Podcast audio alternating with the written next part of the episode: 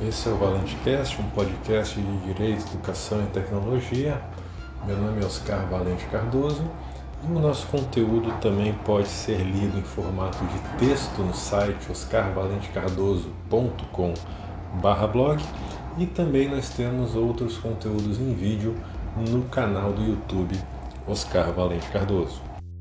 E o episódio de hoje, dia 18 de julho de 2021, é sobre os 10 meses da entrada em vigor da maior parte dos artigos da Lei Geral de Proteção de Dados, a LGPD, a Lei número 13.709 de 2018. E continuam sendo divulgadas e noticiadas diversas informações sobre a ocorrência de incidentes com dados pessoais, especialmente de vazamentos.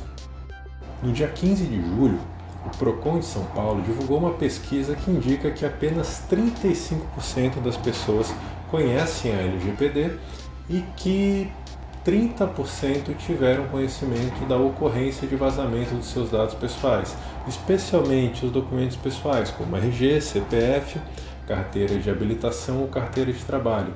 Nesse item, 47% das pessoas informaram que o vazamento não causou nenhum prejuízo enquanto 53% informaram que sofreram danos materiais ou morais com esse fato. Porém, 63,25% dessas pessoas prejudicadas com o vazamento afirmaram que não tomaram nenhuma providência, seja porque não sabiam o que fazer ou a quem pedir auxílio, seja por entender que não obteriam nenhum resultado ou solução para corrigir ou cessar o vazamento. O link para a pesquisa completa do PROCON está no meu site oscarvalentecardoso.com.br blog. Então, a existência de informações sobre a nova lei ainda não levou necessariamente à defesa individual dos direitos, o que, é claro, não exclui a tutela coletiva é, prevista no artigo 22 da LGPD, que em diversos casos será mais adequada e efetiva do que a proteção individual. Ainda sobre vazamentos, um estudo da imprensa PS-Safe indica que os vazamentos de dados em 2021 devem superar os 10 bilhões de dados vazados em todo o mundo no ano de 2020.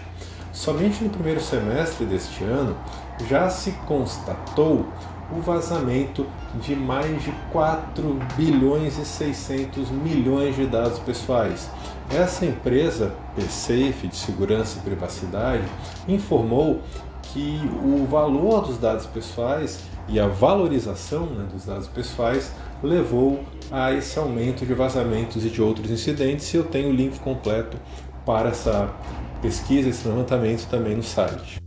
Entre os fatos recentes que corroboram essa questão, também se noticiou em julho que a empresa brasileira JBS efetuou o pagamento em moedas virtuais de 11 milhões de dólares para o desbloqueio dos sistemas de suas unidades nos Estados Unidos, Canadá e Austrália, o que foi causado por um ransomware que impediu a continuidade das atividades regulares da empresa. Fato semelhante a isso ocorreu em março de 2021 com um ataque aos sistemas da fabricante de computadores Acer, seguido do vazamento de diversos dados e arquivos e a exigência do pagamento de 50 milhões de dólares de resgate. No Brasil também se divulgou um ataque similar no dia 22 de junho contra o grupo Fleury, o que levou à paralisação dos sistemas eletrônicos da empresa. Esse alto índice de incidentes demonstra que a ausência de uma cultura de proteção de dados pessoais no Brasil levou a um cenário de tratamento, compartilhamento e até mesmo de comercialização livre dos dados pessoais. Por fim, uma reportagem de 4 de julho divulgou a existência de mais de 600 decisões judiciais no Brasil que utilizaram a LGPD como um de seus fundamentos normativos. E a notícia também tem o um link no site oscarvalentecardoso.com/blog. Há situações de aplicação conjunta da LGPD com o Código de Defesa do Consumidor, com o Código Civil e também com normas de direito tributário, entre outros casos que eu vou tratar aqui no podcast, também em textos no site e em vídeos no meu canal do YouTube nas próximas semanas.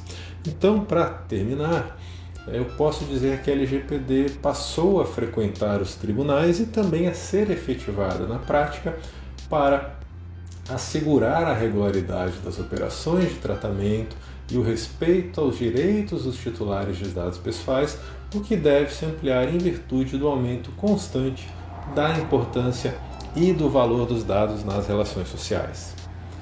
Por hoje é só, em breve eu volto com mais um episódio do Valente Cast. Até mais!